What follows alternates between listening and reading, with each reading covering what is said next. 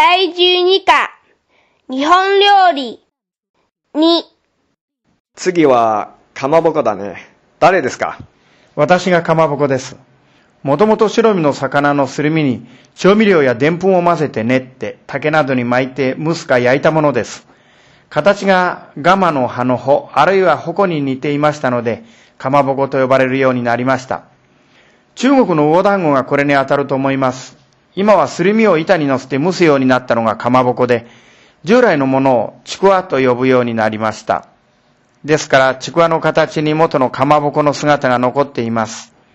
ちくわもかまぼこもそれぞれ地方特産物になっています。保存加工製品だね。いつ頃からこれが作られるようになったかはわからないが、腐りやすい魚の加工法はいろいろある。後で調べていくつか発表してください。次は鰹節の番ですね。これは鰹の身を湯がいて乾燥させたもので、削って出汁などに使うもので、醤油と並んで日本料理の基本的な調味料です。鰹は足の速い魚なので、早めに湯にして日光で乾燥させると保存が効きます。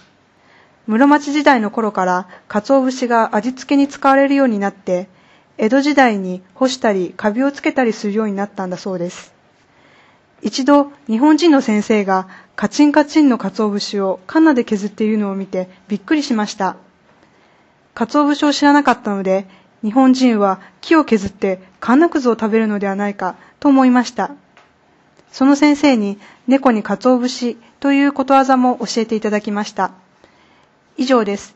では、バトンタッチをお願いします。これに関連したソーダガツオやサバの削り節や昆布の利用についても言うべきだ。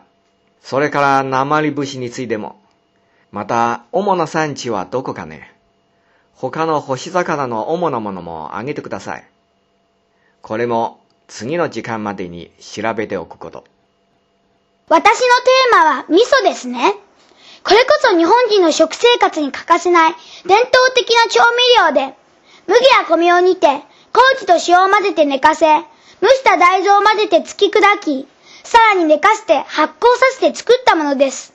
作り方は、北京ダックに使われる甘味噌と似てますが、味が違います。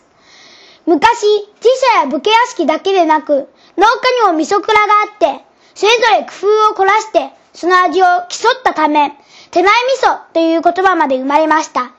また、味噌もクソも一緒にするという言葉も覚えてきました。はい。味噌について言うときは発酵食品であること。この言葉が朝鮮由来であること。また味噌が発展していって、たまり醤油ができたんだから、これらに触れなければならない。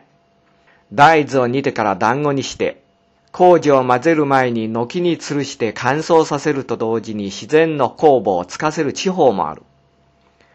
日本料理の中で、醤油の占める地位は極めて高いものだ。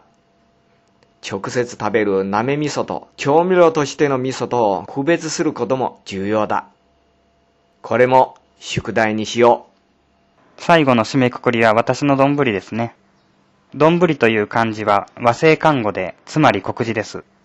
普通は丼鉢を指しますが、料理としての丼は、丼鉢にご飯を持って具を乗せた料理です。牛丼は全国的に好まれますが、面白いことに同じ丼物でも、東京と大阪では好みが違っているようです。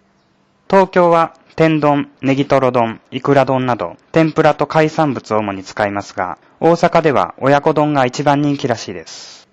さらに、牛肉を卵で閉じた他人丼、カツ丼、天丼、それにうな丼などの人気が高いようです。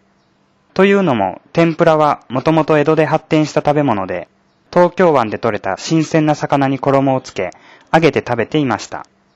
ネトのままを揚げたのが唐揚げ。衣をつけて揚げると天ぷらと言います。その名残か、東京では天丼が今もダントツの人気を誇っています。また、東京は日本各地からマグロ、その他の新鮮な魚介類が空輸されてきます。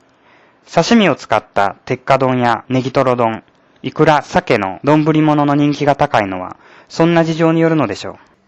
最近は鮭とイクラの丼が新しい親子丼と呼ばれて人気があるそうです。一方、関西は昔から鶏肉を好んで食べました。鶏肉の鍋である水炊きは、関西を中心に広がったもので、その伝統からか、丼物も親子丼が一番人気となっています。また、牛肉を卵で閉じた丼が好まれて、東京ではほとんど食べない他人丼も人気メニューです。ちなみに私も丼勘定という言葉を覚えてきました。これで終わりか。私の感想を言うと、皆さんの発表は料理を文化として捉えていないところに問題がある。例えば、カツ丼はヨーロッパ由来の料理を日本風にアレンジしたもので、日本文化論の観点からすれば非常に興味がある。また、朝鮮半島にはビビンバという伝統的な丼があるだろう。味噌、醤油、酒などは、東アジアのいずれの民族にとっても重要な発酵食品で、米麦や大豆など農作物は偉大な文化遺産なんだ。この関連で料理も捉えていく必要があるよ。次は、この問題を議論しよう。